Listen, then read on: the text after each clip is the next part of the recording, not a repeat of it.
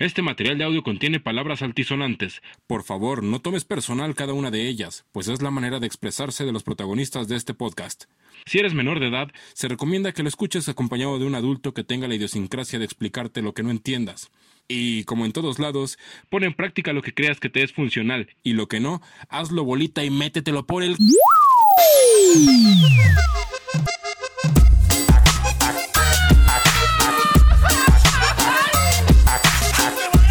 Amigas, amigos, muy buenos días, buenas tardes, buenas noches, buenas madrugadas o donde quiera que te encuentres. Espero que las tengas muy, muy, muy buenas. ¿Qué tal? ¿Cómo se le están pasando en estos en esta prórroga de cuarentena? En este tiempo agregado, en este tiempo de compensación de la cuarentena, ¿cómo se la están pasando? Espero se la estén pasando pues lo más tranquilo y lo más relajado posible. Todavía va para largo, Digo, estamos a 21 de abril y dijeron que esta madre se iba a ir hasta finales de mayo. Pero mira, con paciencia ya le agarramos aquí la onda al home office, ya le agarramos la onda a hacer las compras, ya le agarramos la onda a vivir encerrados con nuestros roomies llamados familia, ¿verdad? O nuestros roomies. Pues no tenemos de otra, la verdad es que eso es lo único que nos queda. No hay de ostra, calamar. China. Pues bueno, la voz que escucharon es de mi buen Tony, que otra vez ya se presentó aquí. Ya se le pegó la gana, ¿verdad? De venir. vamos a darle un aplauso a Tony, pero vamos a hacerle como los mudos, así. Como ver nada más nuestras manos no están viendo. pero yo estoy moviendo mis manos así, un, un, aplauso de mudito, de sordo mudo. Pues yo creo que sí se conocen el chiste, entonces igual y sí ya ubican cómo. ¿Quién sabe? Hay quien no. Si no, pues ahí lo buscan. Yo creo que si lo googlean. Ajá, sí, si pones en Google cómo aplauden los sordomudos, yo creo que ya. más bien en, YouTube, tutorial de cómo aplauden los sordomudos. pues aquí está Tony. Saluda, Tony, a tus, a tus fans. Hola, sí, muy buenas tardes. Soy Tony. Ay, qué expresivo, mi ah. Tony, ¿eh? pues está aquí visitándonos nuevamente, ¿verdad? Apoderándose de este MC. ¿Por qué? Porque el fin de semana tuvimos ahí un, pequeño stream en sus redes sociales y en mis redes sociales. Y hablamos un poquito de Tony, ¿verdad? Y todo el mundo decía, ¿y este muchacho? Pues de qué la gira, en qué trabaja, qué se dedica, está guapo el muchacho, pero se ve que es reborracho. y sí, sí es verdad. y sí, y sí, no mienten, las caderas no mienten, dice Shakira. Es cierto. Y bueno, la gente se dio cuenta de eso. Y no, no es cierto. Nos estaban preguntando, oye, ¿qué onda? ¿Qué se dedica Tony? ¿Qué hace? Y pues bueno, precisamente en ese pequeño momento o stream, pues él nos daba una muy breve descripción de lo que hacía. Pero bueno, ahorita por eso la invitación de que viniera a grabar nuevamente a este podcast sin nombre que ya es el cuarto episodio, ¿verdad? No, ni siquiera pensamos que fuéramos a llegar al episodio número 2. Pero ya llegamos al cuarto, la audiencia está solicitando más material. Y bueno, en esta ocasión no queremos pasar desapercibida la oportunidad, ¿verdad? De que estuvieras aquí, mi Tony. Así es que pues platícanos, háblale a tus fans, cuántos años tienes, soltero, casado, divorciado, viudo o beodo. Pues primero, muchas gracias por el espacio. Agradezco a todos que nos estén escuchando en este momento. Es tuyo, mi Tony, ¿eh? Muchas gracias. pues miren, realmente pues yo soy Antonio Rosas. Eh, actualmente pues tengo 26 años. Ya yo me siento joven todavía, aunque de repente pues ya doy el chaborrucazo, ¿no? La verdad.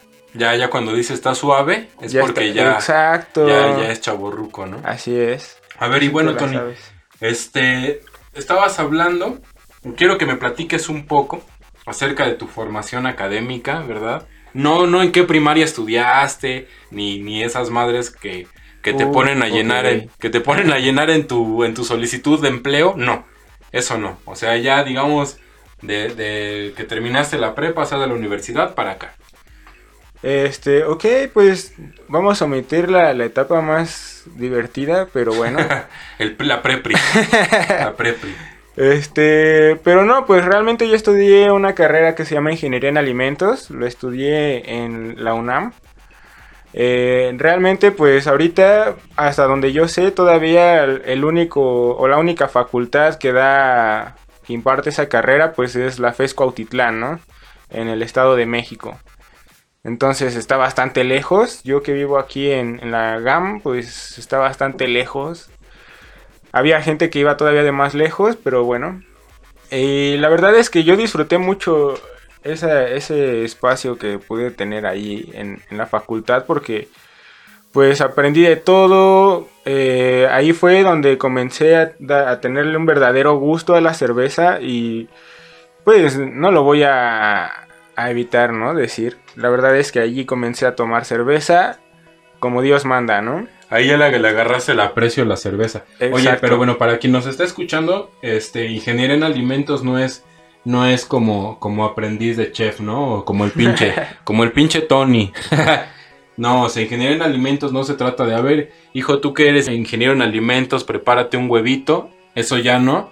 Sino que en realidad, ¿qué es la ingeniería en alimentos? ¿Qué tipo de estudio, qué tipo de análisis es el que se lleva a cabo en esta carrera, en esta facultad? Porque no nada más es, ya como eres ingeniero en alimentos, prepárate un jocho. Entonces, ¿Qué es lo que se ve en esa carrera? Rápidamente. Pues mira, realmente casi toda la, gente que comienza a escuchar sobre esta carrera, sí piensan justamente en eso, ¿no? Que se trata sobre comida o estar metido en una cocina y realmente... Como de chef, ¿no? Exacto. Como del chef Hornica. Un saludo para el chef Hornica. Ah, sí, a donde quiera que se encuentre. Entonces vamos a, a, así a lo conciso, ¿no? Realmente lo que conlleva ser un ingeniero en alimentos es saber procesar un alimento desde el insumo hasta un producto final eh, procesado, ¿no? Como puede ser desde leche, yogurt, cualquier alimento enlatado que se encuentren, este, pues literalmente cualquier alimento que ustedes puedan comprar, de eso eh, se encarga un ingeniero en alimentos, ¿no? O sea, prácticamente te dedicas o se dedican a estudiar la química de los alimentos, las composiciones químicas, por decirlo así, y físicas que lleva la materia pues, cuando se procesa. Sí, sí, sí, se puede decir que a grandes rasgos sí, porque, o sea, un ingeniero en alimentos se puede especializar en muchísimas cosas y como bien dices, puede concentrarse en la parte química o puede concentrarse también en, la parte de, de, sistemas de enfriamiento, por ejemplo, ¿no? Que sirve para mantener los alimentos, ¿no? Que no se pudran tan rápido. O hay otros que se pueden dedicar a, a desarrollo de nuevas recetas, ¿no? Que pueden generar nuevos productos. Oye, la gente está interesada también en este desmadre de la cocina molecular. ¿Tiene algo que ver o definitivamente no? Sí, tiene muchísimo que ver. De hecho, creo que la cocina molecular justo tiene su base en la parte química y fisicoquímica de los alimentos. Entonces es súper importante tener conocimientos justamente pues mucho más científicos, ¿no? De lo que conlleva justamente este tratamiento de alimentos. Ok, la cocina molecular, para quienes no están familiarizados con este término, es como ese tipo de cocina gourmet que, que, que está servida en estados de la materia que a nosotros se nos hace muy poco común. creo que la mayoría de estos, de estos alimentos están presentados en plasma, me parece. Y pues bueno, ahí se juega bastante con las densidades y bastante con, con todo ese desmadre, ¿verdad? Que tiene que ver con la química y el estado de la materia. Así es. Un aplauso. Claro. Bravo. No estoy este. tan, tan podrido, mano. Sí estudié, sí estudié. Realmente sí, sí, más o menos hacia eso va, ¿no? Hacia eso se concentra la cocina molecular. Ok, pues bueno, Tony. Em, mucha gente nos estuvo preguntando en el stream a qué te dedicas. El día de hoy, ¿a qué se dedica Tony? A ver. ¿Qué pues, hace? Mira, actualmente yo me dedico justamente a la venta y formulación de recetas de cerveza, ¿no? Eh, actualmente pues también eh, pues ando trabajando en una cervecería que se llama Buscapleitos y pues ahí me dedico justamente a la generación de recetas cuando hacemos alguna colaboración o también este pues alguna receta nueva o de temporada eh, Y pues justamente me dedico también a la venta de ese, de ese producto, ¿no? De esa chelita. Oye, ¿y cómo fue que llegaste o que diste a la cerveza? Ya nos estabas comentando hace un momento que en la universidad fue cuando comenzaste a agarrarle el gusto a esta bebida, a este, a este elixir, ¿verdad? Que yo, yo a mí me gusta llamarle elixir por refrescante, ¿verdad? Elixir en mi idioma quiere decir refrescante. Entonces, este, pues desde la, universidad le agarraste el gusto a esto ¿Y cómo fue que saliendo de la universidad tú pensaste o dijiste, a ver, güey, me voy a dedicar a esto? ¿O por qué surgió esa idea? Bueno, mira, realmente todo, toda mi historia comienza justo antes de salir de la universidad. Este, yo vivía con unos compañeros de, allá de la escuela y uno de ellos justamente comenzó a hacer su tesis acerca de esto, ¿no? De, las cervezas artesanales. Pensé que ibas a decir que, se hacían las fiestas y los bacanales ahí en ese... Obviamente, pero pues eso no lo vamos a decir ahorita. se, va, se va a omitir, se va a omitir esa parte. Entonces, este, bueno, uno de ellos justamente se empezó a dedicar a, hacer esto de la, de la cerveza artesanal. Y obviamente pues yo vivía con él, me dediqué a ayudarle un poco y también tuve ahí un pequeño, este, pues contexto previo de lo que era la cerveza artesanal. Pero realmente cuando salí de la universidad, pues sí salí como, hey, ahora hacia dónde caigo. Y casualmente eh, yo caí en un taller que está aquí en Ciudad de México. Y em, bueno, ahí fue donde aprendí de todo, ¿no? Justamente. Ok, y ahí fue, te conectó este compa ¿O fue como independiente? O sea, este güey que estaba haciendo su tesis en, la, en la universidad, ¿es un güey distinto con el que estuviste trabajando o qué? Sí, sí, es completamente distinto porque él se quedó justamente en la universidad terminando su tesis y yo me, me, fui, ¿no? Yo terminé ya la universidad y realmente uno de mis amigos que también estudió conmigo en la universidad ya trabajaba en ese taller y fue el que me contactó. Casualmente yo fui, eh, caí en la entrevista y todo estuvo bien, ¿no? Ya. Ok. bueno, realmente allí en el taller este, aprendí de todo. Realmente yo entré sabiendo prácticamente nada de la cerveza. Yo todo lo que tenía de la cerveza era pues la cerveza industrial un poco. Ya tenía un poco de conocimiento de estilos. Ahorita vamos a hablar de la cerveza industrial. Ahorita estamos hablando del contexto. Y ahorita nos vas a decir cuáles son las diferencias de la cerveza industrial o cuál era el conocimiento que tú tenías de la generación o de la producción de esta cerveza industrial y qué, cuál es la diferencia con la cerveza que tú comenzaste a producir.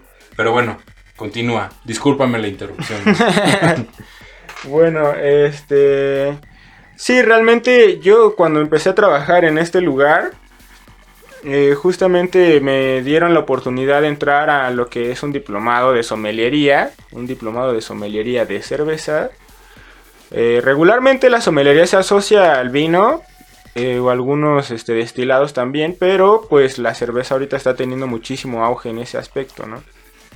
Y bueno, allí justamente fue que ya conocí todos los estilos, pude identificar de dónde era cada cual, este, más o menos cuáles eran los ingredientes que estaban, de los que estaba hecha, eh, y etcétera, ¿no? También conocí algunas marcas que actualmente pues son muy importantes en el mundo de la cerveza artesanal.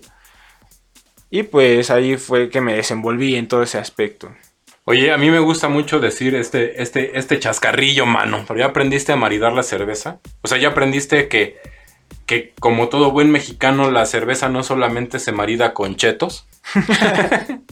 sí, obviamente sí, es una de las cosas más importantes. o sea, está chido a veces comer así como la marranilla con la cerveza, este pues, corriente, ¿no? No vamos a decir marcas, pero con la cerveza comercial. Comercial. hay, hay cervezas muy buenas, que hay cervezas que sí de plano dices, no mames. Como la cerveza Sol, que qué bueno que desapareció esa cerveza porque definitivamente no tenía nada que hacer en el mercado. Es la única que vamos a decir su nombre porque ya no existe. Entonces, las demás, las demás, este, sí están, están muy por encima de esta cerveza. Pero bueno, ¿cómo fue que, que llegaste al punto de decir, voy a hacer chela artesanal y, de no meterme tal vez con las grandes empresas como, pues, como Grupo Modelo o como con Cuauhtémoc Moctezuma. O sea, ¿Cuál fue la decisión o el motivo que tú dijiste, Nel, voy a, voy a empezar en un lugar pequeño y no a estas cervezas industrializadas como tú lo mencionabas? ¿Y cuál es la diferencia de estas cervezas? Bueno, principalmente porque yo quería estar de lleno en, en, una producción. Yo siempre quise estar en la parte de desarrollo de productos alimenticios y la verdad es que eso es lo que a mí me gusta siempre, ¿no? Y si yo me metía a una cerveza, bueno, una cervecería eh, pues industrial, pues iba a estar ahí en la parte de calidad o de revisando los stocks, ¿no? En todas sus bodegas, etcétera. Y pues no, no me gusta mucho esa parte, digamos que yo soy más activo en la parte... Eh, de generación de, de producto, ¿no? Exacto, sí, sí, sí, de crear nuevas, nuevas recetas, cerveza experimental, eh, todo eso es lo que a mí me gusta más, ¿no? Ok, oye, y ya que nos hablabas acerca de, de esta generación de nuevos productos, este, ¿te acuerdas cuál fue la, la, primera chela que tú hiciste? La primera chela que tú llevaste a cabo y dijiste, esta es mi chela porque yo la hice en este taller en donde estabas trabajando.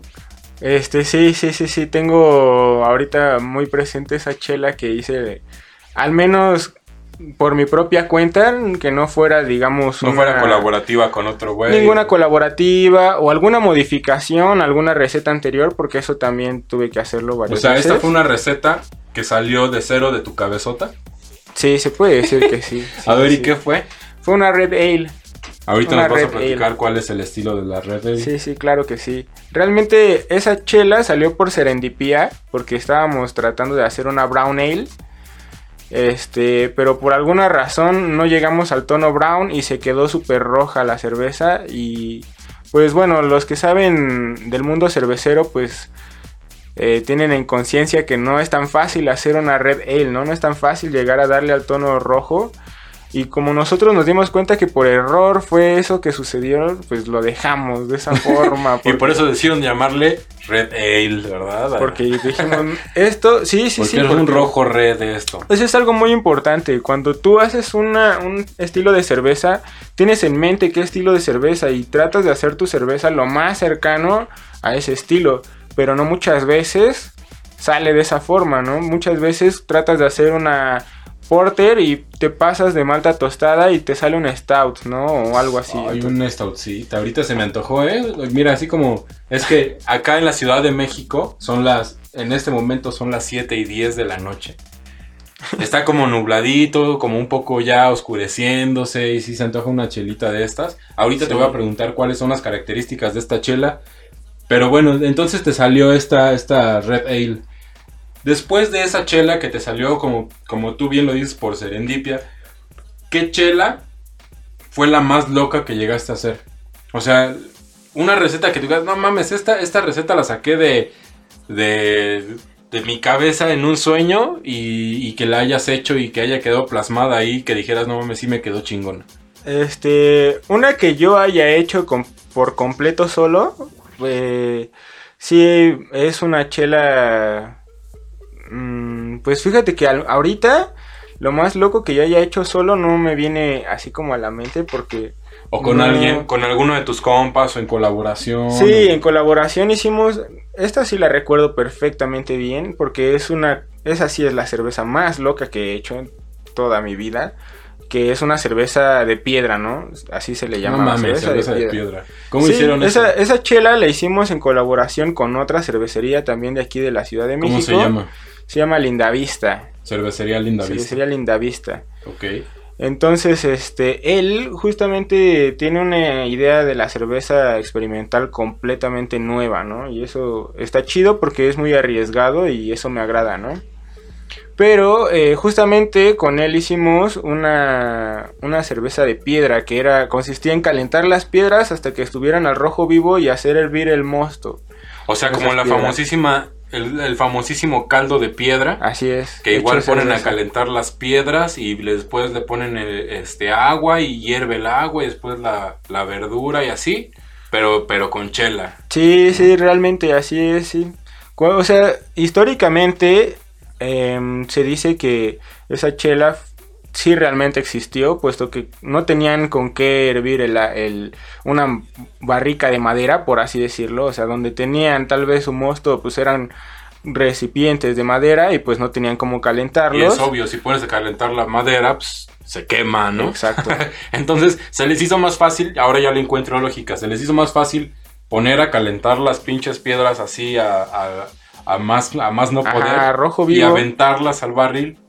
Sí, así justamente para que empezara a hervir ese mosto y no aventaban todas las piedras, o sea, mientras tenían una piedra calentándose, la otra estaba adentro haciendo hervir el mosto y, las cambiaban. Estaba, ajá, ya que se estaba enfriando la otra, ya metían la que estaba calentándose. Sí, justo. Y nada más le daban vuelta, como le das vuelta a las tortillas, ¿no? Así, de un lado y del otro y listo. Así es, y justamente así fue como hicimos esa chela y la verdad quedó bastante interesante. Oye, y este, una chela que yo recuerdo bastante bien, no sé si ustedes hayan escuchado algo acerca de este tipo de cervezas, pero fue una cerveza con habanero. Con habanero y creo que una fruta, ¿no? ¿Qué era? Sí, eh, hicimos una chela, bueno, la primera que hicimos con habanero fue con mandarina, pero era una barley wine. Eh, para ponerlos un poco en contexto, pues una cerveza Barley Wine es una cerveza con un cuerpo bastante fuerte, o sea, bastante robusto y además muy alcohólica. Es una cerveza bastante alcohólica que llega a tener hasta 10-11% de alcohol y pues es como una patada de mula a la cabeza. Oye, ¿como cuántas chelas necesitas para empedarte? O sea, ¿cuántos tarros de cerveza necesitas para, para ya empedarte? O sea, para este tipo de cerveza. Pues yo creo que, o sea, si eres un buen bebedor de cerveza y eres de hígado fuerte, igual ya hasta unas 4 y andas todavía tropical, o andas más o menos. Pero ya para ponerte muy, muy borracho, yo creo que sí, con unas... cinco. Igual y con unas 6, 7 ya, andas, muy, borracho. Oye, y este, y al tomar esta chela, ¿no te irritaba la garganta o no te daba como la grura o no, no? fíjate que la grura exactamente no, pero sí picaba, o sea, ¿Sí te quedaba el picor? Sí, sí, sí, picaba bastante. Entonces sí, no. No cualquiera la, la, podía soportar, la verdad, porque pues sí, sí estaba fuerte. O sea, es que literal lo que, lo que debemos saber yo creo que de la cerveza artesanal es que es una cerveza 100% degustativa. No para ponerse hasta el fundillo con este tipo de materiales. Sí se puede, sí lo hemos hecho. Yo personalmente lo he hecho. Y no se siente bien al día siguiente. Pero es para degustarla. Sí, claro. O sea, mira, yo pienso que sí, cuando tienes la oportunidad de probar una cerveza artesanal, siempre es 100% degustativa, que poco a poco eso te vaya embriagando, pues también es inevitable, es ¿no? y es parte es Inevitable. Obviamente ya cuando estás despasadito de copas, pues ya no te pones a catar una chela y ya tomas una que realmente te haya gustado de toda tu cata y te quedas en esa, mantienes. Y es cuando ya cambias a la cerveza que compran en la tienda, ¿verdad? pues ya mira, ya valió madre la cata, mano, ya. Ya todos sacaron su 10. Pues es que fíjate que sí, ¿eh? Fíjate que sí. Aunque no querramos aceptarlo, muchos cerveceros somos todavía fieles a algunas cervezas industriales. Porque y está bien. Nos gustan, o sea, es inevitable que nos gusten. Pues yo creo que es parte de los orígenes de todos, ¿no? O sea, todo el mundo conocimos una cerveza, este, pues comercial. Digo, nadie, nadie aprendimos a degustar una cerveza o nadie probamos una cerveza por primera vez este, que te dijeran, mira, prueba esta, hijo, esta es una, una pale ale y prueba, o sea, no mames, no, o sea, siempre llegamos como que en las fiestas, ¿qué estás tomando? a ver, pruébale y chingale, ya te das el madrazo y resulta que no te latió. Sí. Pero pues no es una cerveza artesanal lo que pruebas en ese momento. Todo el mundo venimos de abajo, ¿no? Por decirlo así. Sí, claro. O sea, siempre nuestra primera impresión es una cerveza industrial. Y de cierta manera es algo que también ha golpeado un poco a la cerveza artesanal porque cuando prueban una cerveza artesanal muchas veces muchas veces dicen y esto no es cerveza, ¿no? Esto puede ser otra cosa menos cerveza, porque, o sea, sabe, o sea, lo más básico, sabe a café, o sabe tostada, y pues una cerveza, o sea, ni siquiera la más oscura del mercado. Pues carajillo o ya es champurrado ah, esto, ¿no? Esta madre ya, ya es atole, ya es champurrado. O, claro, hay incluso unas cervezas que pueden llegar a parecer champaña, ¿no? O sidra, no lo sé, ¿no? Ah, sí. Sí, porque son muy ligeritas, mano. Ligeras, bebibles, medio aciditas, dulces. Dulces entonces Es algo riquísimo. Ahorita que ya estás llegando a este punto, de los estilos de cerveza, ¿cuántos hay? ¿Cuáles son los más comerciales, los más vendidos, los más conocidos? Y obviamente de ahí ya vamos a sacar más preguntas. Pero a ver, mientras, ¿cuántos estilos hay de chela? Bueno, mira, realmente creo que antes de hablar de cuántos estilos hay, creo que hay que hablar un poco más sobre por qué fueron establecidos los estilos, ¿no? Porque realmente mucha gente se queda pensando en, ah, pues está suave, pero y luego cómo fue que salió, ¿no? Qué bueno que tiene esa descripción, pero y luego qué, ¿no? Los estilos fueron establecidos justamente por un grupo de personas de Estados Unidos que se llaman la BJCP. Entonces, la BJCP por sus siglas en inglés es Beer Judge Certification Program, que pues lo que significa realmente es el programa de certificación de jueces de cerveza, ¿no? Entonces, estas personas lo que hicieron, bueno, una en especial que se llama Michael Jackson, y no, no, es, no es Michael Jackson el no es él. A este se le conoció como el Beer Hunter, ¿no? Y realmente eso fue lo que hizo. Se dedicó a viajar por todo el mundo, a conocer todas las cervezas, de qué estaban hechas, este, y también la historia, un poco de la historia de la misma cerveza o algunos insumos, ¿no? Entonces, eh, él se dedicó justamente a viajar por el mundo y él determinó eso, ¿no? ¿Qué, era cada estilo, de qué estaba hecho, de dónde era. Y realmente, pues actualmente, en total hay más de 100 estilos de cerveza y cada uno tiene más o menos 3 o hasta 4 subestilos. Hay algunos, como la parte de, las cervezas históricas, que pues son muchísimos más estilos, ¿no? Pero porque cada uno son cervezas que digamos pasaron por algún punto de la historia de la humanidad y pues se te registró en ese punto, ¿no? De la guía. Oye, y bueno, ya hablando de estilos, quiero que me digas estilo que más te gusta hacer de chela y con qué lo puedes maridar. Uy, bueno, mira, realmente creo que ahora he agarrado mucho gusto por hacer eh, estilos de fruta, ¿no? como son conocidos las fruit ales.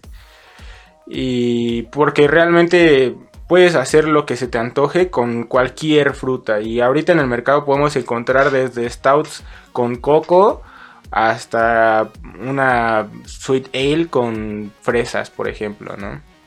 Realmente la que yo más aprecio, la fruta con la que más me gusta trabajar es maracuyá y mango.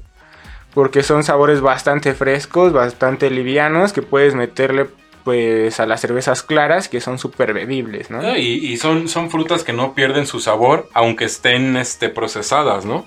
Porque hay, me imagino que en la chela hay fruta en que tú la avientas al, al barril, ¿o cómo se llama? Ah, pues es que depende. Casi siempre es en bright tank o fermentador. Bueno, la avientas al fermentador y pierden su sabor. O sea, con todo lo que le ponen ahí de, de ya sea que le pongan malta o lúpulo o trigo, lo que sea. Bueno, es que realmente es un tratamiento muy distinto al que se le tiene que dar a la fruta cuando lo vas a poner en... Depende de la chela. Mm, sí, depende mucho de la chela, depende mucho del estilo. Porque, o sea, hay personas que le meten la fruta desde, desde la parte del hervor y eso está bastante bien porque puedes obtener mucho de sus sabores.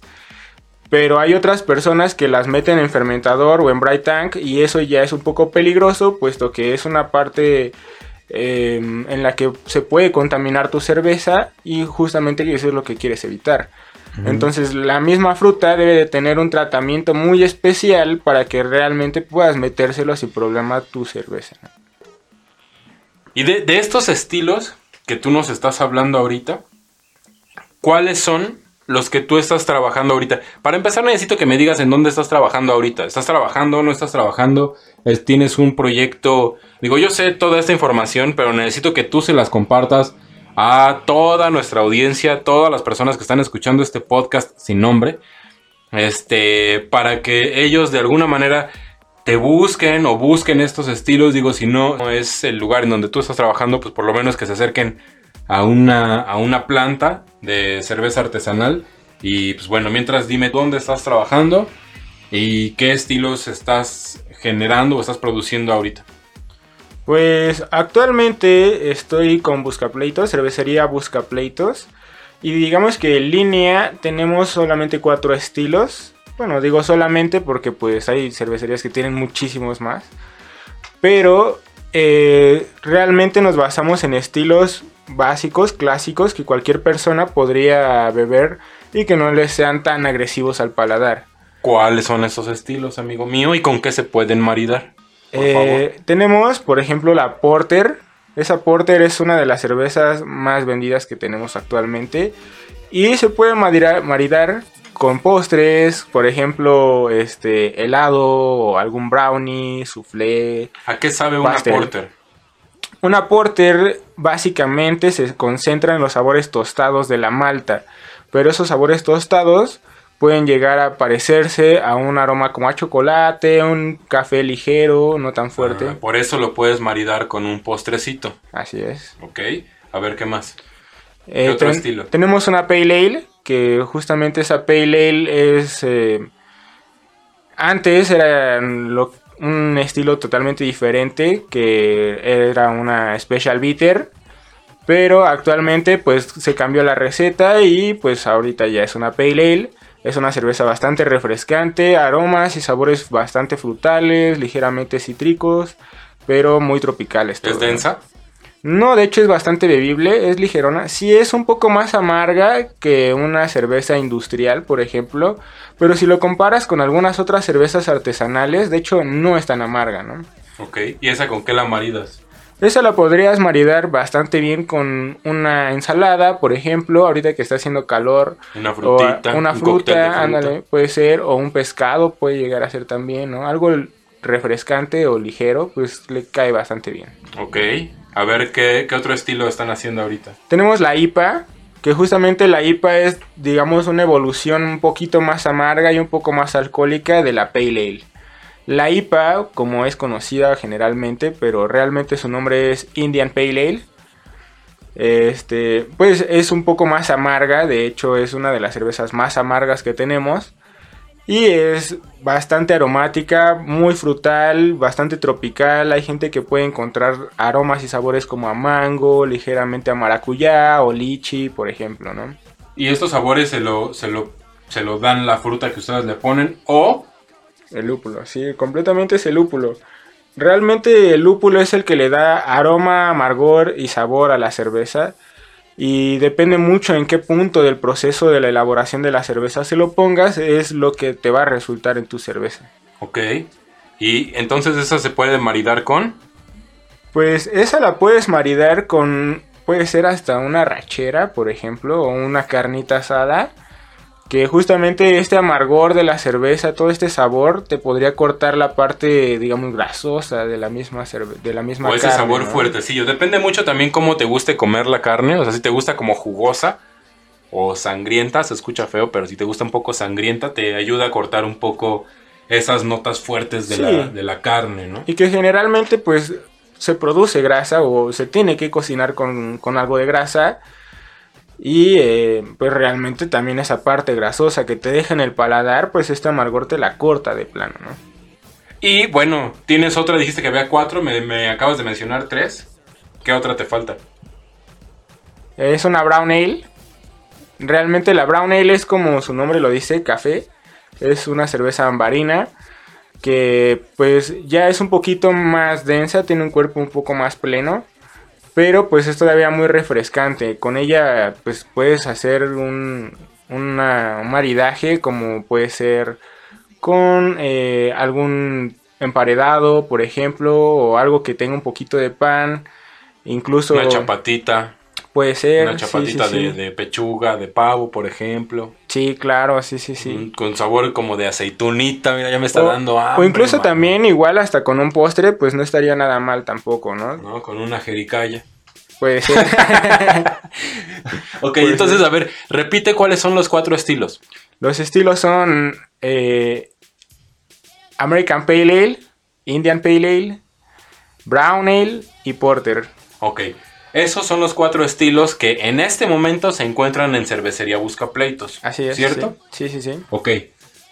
Y pues bueno, eh, nada más para recordarles, este pedo de la cervecería artesanal es 100% hermandad, no hay competencia.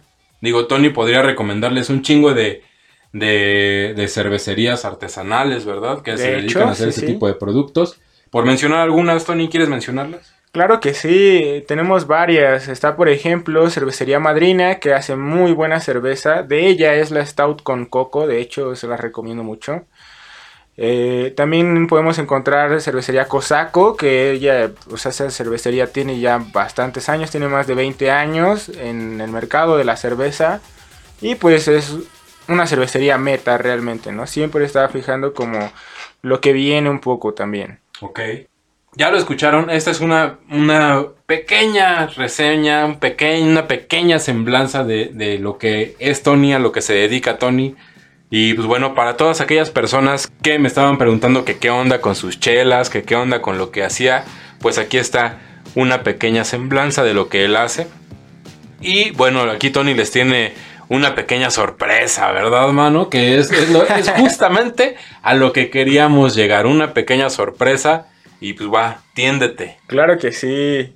Pues realmente lo que traemos ahorita, siempre hemos, bueno, esta temporada justamente de cuarentena hemos estado trabajando todavía llevando cerveza a, a quien quiera pedir aquí en la Ciudad de México o, o zona metropolitana. ¿Hacen envíos? Sí, sí, sí, sí. O sea, al interior de la República hacen envíos. eh, actualmente parece que no.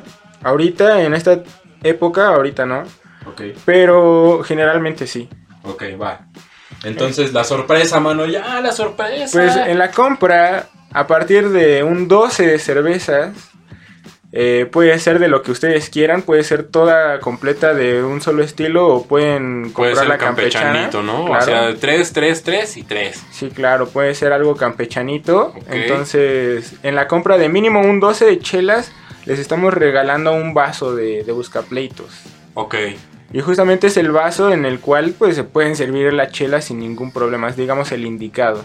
ok, va, vamos a hacer una cosa. Yo me comprometo a que después de esas, si ustedes compran esas 12 chelas, Buscapleitos les regalo un vaso y el podcast sin nombre les va a regalar otra chela. Va, sí, sí. De hecho, ahorita tenemos. Se acaba de embotellar un nuevo estilo. Y puede ser que de ese estilo también les pueda llegar, ¿eh? ¿Qué estilo es? Es una cream ale. Es una cream ale. Descríbela un poco y con qué se marida. Pues es una cerveza bastante ligerona. Es clara, bastante bebible, muy refrescante. Un poco dulce puede llegar a ser por el sabor a malta. Este, o a cereal. Porque pues debe de tener un sabor a cereal bastante fuerte. Ok, pues ya está, ya escucharon. Por cada 12, cervecería Buscapleito les regala un vaso y el podcast sin nombre les va a regalar una chela de, esta, de este nuevo estilo que es Cream Ale. ¿Va? ¿Estamos o no? Sí, digo, puede ser otro estilo, ¿no? No, No, no precisamente No ese, precisamente no ese, precisamente pero puede ese, ser pero de otro pues igual. estilo. Oye, pues bueno, diles aquí a nuestros amiguitos y amiguitas cómo te contactan, cómo piden chela.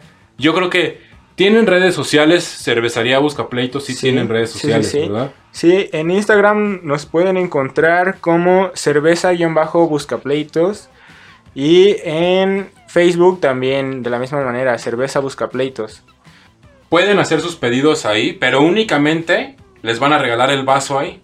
Sí, ahí solo les van a dar el vaso. Si contactan a Tony a su número que les va a dar a continuación. Claro que sí. El 55 número de Tony es 55. 31 44 24 36. A ver, más, más lento. En cetáceo. En ¿En cetáceo. No, en cetáceo no, pero más lento sí. 55 31 44 24 36. Ahí está, mándenle un, un guapo. Mándenle un guapo a este compa. Un WhatsApp. Mándenle un WhatsApp a- a- al buen Tony diciéndole, oye, Tony, ah, pero esto es importante. Te escuché en el podcast sin nombre. Así es. Quiero que me mandes un 12 de chela. Sí, sin ningún problema. eh, Y ya, les mandas la chela y ya le mandamos este el vaso y la chela que yo les voy a regalar. Me parece perfecto, así sea. ¿Va? Pues ya está, pues muchas gracias por acompañar. Si tienen ahí alguna duda, alguna inquietud, escríbanme a, las redes sociales de este podcast sin nombre. Pues escríbanme a mí básicamente, ¿verdad? En Instagram estoy como guion bajo Leo Blancas o en Facebook como Leo Blancas. Ahí me pueden encontrar. Escríbanme en mis redes sociales. Este, ¿qué les pareció este episodio con, con el buen Tony? Con alguna descripción de las chelas que hace y de la cervecería artesanal. Y pues bueno, escriban. Escriban ahí sus comentarios, sus dudas, sus inquietudes y sus sugerencias. Si quieren que hablemos de algún tema en, específico, pues con mucho gusto lo vamos a estar abordando ahí. Pues ya se las sándwich, amigos. Ya se las abritones, ya se las sábanas. Ya se la sa, sa, sa, yakuza, yakuza. y también cabe mencionar algo que sí quiero recalcar. El pedo de la cerveza es muy, muy grande, o sea, es muy choncho, ¿no? Ahorita eh, cubrimos solo una embarradita, no cubrimos nada de proceso ni nada de eso, pero seguramente, si ustedes gustan, vendrá después. Sí, y si quieren contactar a Tony, también este compas puede hacer este puede hacer este catas. Catas, sí. Pueden hacer catas. Este, igual se puede hacer vía online. Pueden hacer cursos de cerveza online. Sí. Entonces, pues, ya nada más es cuestión de que le pregunten a este güey, ¿qué pedo, Tony? Necesito que me digas cómo hacer mi chela en mi casa. Y listo, Tony se va a poner ahí en contacto con ustedes para comenzar a ver los insumos. Y yo creo que estaría chido hacer ese stream. Sí. ¿No? Claro. Ya está, amigos, ya se la sándwich. Muchas gracias por habernos escuchado. Cuídense mucho. Despídete con tu frase, maniga. La frase del día. la frase del día. La frase del día siempre muy bien improvisada. Pues, ¿por qué no? Ahorita mismo que ya está oscureciendo. No duden por ningún motivo que hay que seguir creciendo. Ah, mira, eh, muy bien. Dice que está oscureciendo porque ya son las 7:36 pm. Así es, en el momento que estamos grabando esto son 7:36 pm. Pues ya está, mi Tony. Pues muchas gracias por habernos acompañado en este podcast sin nombre. Por haberle dedicado este tiempo a esta entrevista. Y pues ya saben, amigos, ahí contacten a Tony, contacten a Cervecería Busca Pleitos y contacten a Leo Blancas. Claro que sí, amiguitos. Muchas gracias por escucharnos. Cuídense mucho. Les mandamos un abrazo y un beso. Bye. Bien tronado. Baigón.